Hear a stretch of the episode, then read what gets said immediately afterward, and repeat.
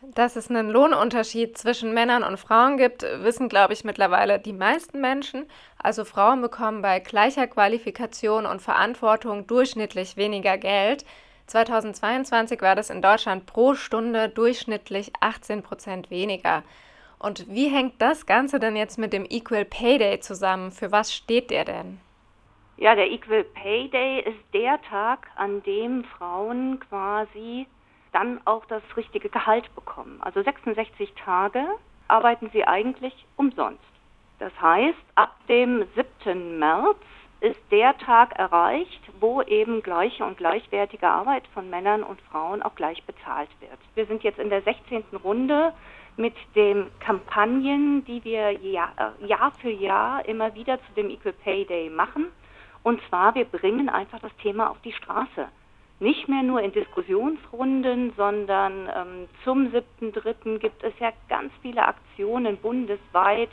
Überall werden ja auch Demonstrationen. Es gibt einen EPD-Bus, der fährt.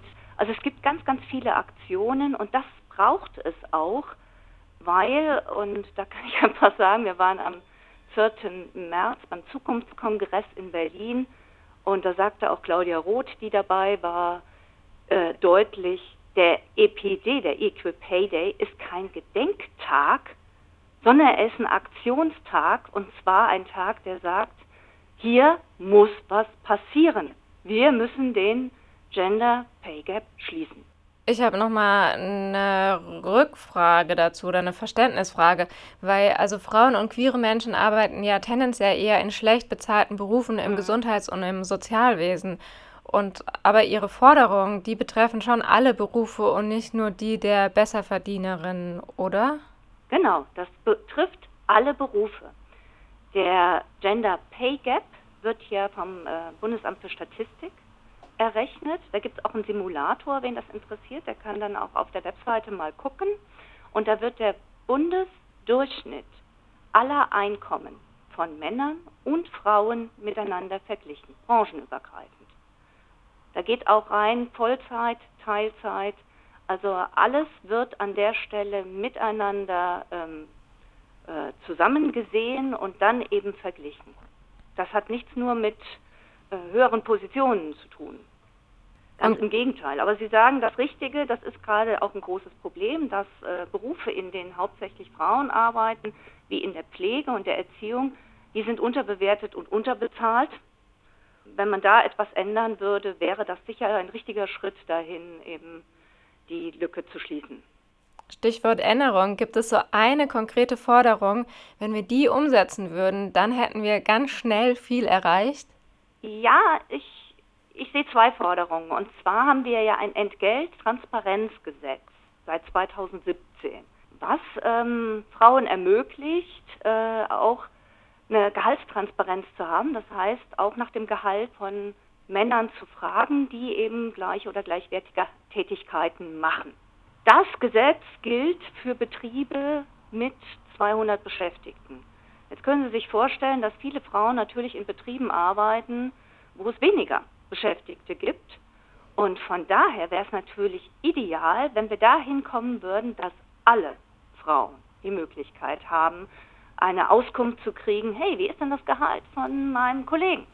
Ne? Oder ähm, wieso ist mein Gehalt eigentlich geringer? Also das finde ich auf alle Fälle sehr, sehr wichtig und äh, da gibt es auch EU-weit schon eine, eine Leitlinie, die, die quasi in Deutschland ja dann auch mal mit äh, unterzeichnet werden könnte. Also zumindest hat Lisa Paus in dem Zukunftskongress da so einiges in die Richtung gesagt. Also da bin ich eigentlich recht zuversichtlich, dass das passieren kann.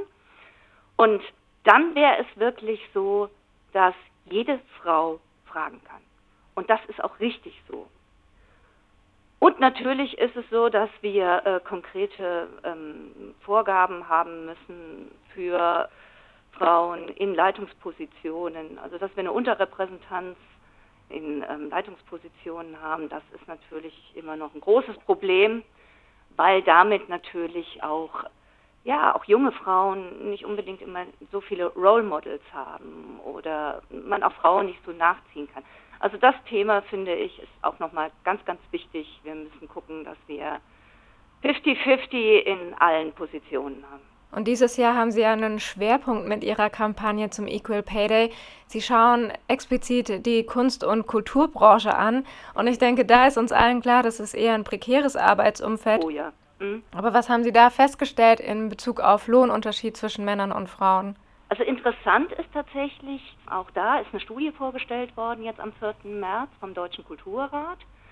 Und da hieß es also in den städtischen Museen zum Beispiel, ne, im äh, Museumsmanagement, ne, da ist der Pay Gap gar nicht so groß. Da greifen nämlich äh, Frauen- und Gleichstellungsgesetze. Ne? Da gibt es ja auch Frauenfördermaßnahmen und so weiter.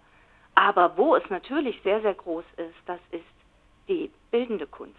Das ist sehr, sehr schwierig, weil dort natürlich auch es immer die Frage ist, was kann man eben ausstellen, welche Werke werden besprochen. Da ist auch gerade für Mütter es sehr schwierig, weil man viel Zeit investieren muss, um bekannt zu sein. Und äh, letztendlich, also das ist leider bei Kunst und Kultur auch so, dass die Care-Arbeit vielfach an Frauen hängen bleibt und von daher es natürlich auch dann sehr schwierig ist, auch äh, gesehen zu werden. Und welche konkreten Forderungen leiten Sie daraus ab? Bei der bildenden Kunst war eine Forderung hier von einem Künstlerinnenverband mehr Stipendien ohne Altersbeschränkung.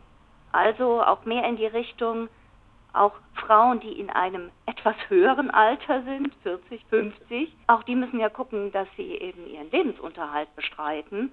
Und da wäre es sehr wichtig, dass sie eben verschiedene Möglichkeiten haben. Zum Beispiel auch, dass man gendergerechte Sammlungen hat oder in Galerien dann eben ja auch hier wieder 50-50 Männer und Frauen ausstellt. Auch das ist etwas, um quasi äh, Frauen zu fördern. Und gerade im Kunst- und Kulturbereich, wir haben jetzt 2022 30 Prozent gehabt, Gender Pay Gap Lücke. Jetzt sind sie nur noch 20 Prozent, weil das etwas anders berechnet worden ist. Aber das ist eben eklatant hoch im Vergleich zu unseren 18 Prozent, die wir bundesweit haben. Und da muss wirklich was passieren. Ich habe mal nachgeschaut. Meine Kollegin vom Bermuda-Funk hat 2015 einen Beitrag zum Equal Pay Day gemacht. Ja. Und 2015 war der Equal Pay Day am 20. März. Und dieses Jahr, 2023, ist der Equal Pay Day am 7. März. Wir sind also in acht Jahren 13 Tage nach vorne gerutscht. Ja. Wie schätzen Sie diesen Fortschritt ein? Ja, mir ist er zu langsam. das ist ja wohl ganz klar. Also ich würde mir wünschen, dass es schneller geht und wenn Sie mich fragen, fände ich es natürlich toll, wir hätten ihn am 1. Januar. Aber das ist nicht realistisch, das ist in Deutschland sehr schwierig. Wieso? Muss man einfach mal sagen, weil tatsächlich in den Betrieben da noch einiges fehlt. Also äh, Frauen auch in Führungspositionen zu bekommen da, ähm, und sie gleich zu bezahlen, ähm, das ist alles noch etwas, was so ähm, nach und nach erst gemacht werden muss. Frauen leisten im Schnitt 52 Prozent mehr unbezahlte Familien- und Sorgearbeit als Männer, also rund 1,5 Stunden pro Tag. Auch dafür unterbrechen oder reduzieren Frauen ihre Erwerbsarbeit mit Auswirkungen auf Karrierechancen aber natürlich auch auf die Rente. Also wenn wir da zum Beispiel zu einer partnerschaftlichen Verantwortung kämen und auch Arbeitszeiten angleichen würden, sodass Männer und Frauen eben, sag ich mal, mit einer vollzeitnahen Teilzeit mit 30 Stunden oder so arbeiten würden, dann hätten wir auch wieder einen Schritt in die Richtung, dass der Gender Pay Gap sich verringern würde. Aber Sie sind jetzt nicht dafür, dass ähm, Sorgearbeit bezahlt wird, oder doch? Ich finde, dass es eine Neubewertung von Care-Arbeit geben soll, ja. Wie das stattfinden kann, das finde ich, das muss man an, an verschiedenen Stellen nochmal diskutieren.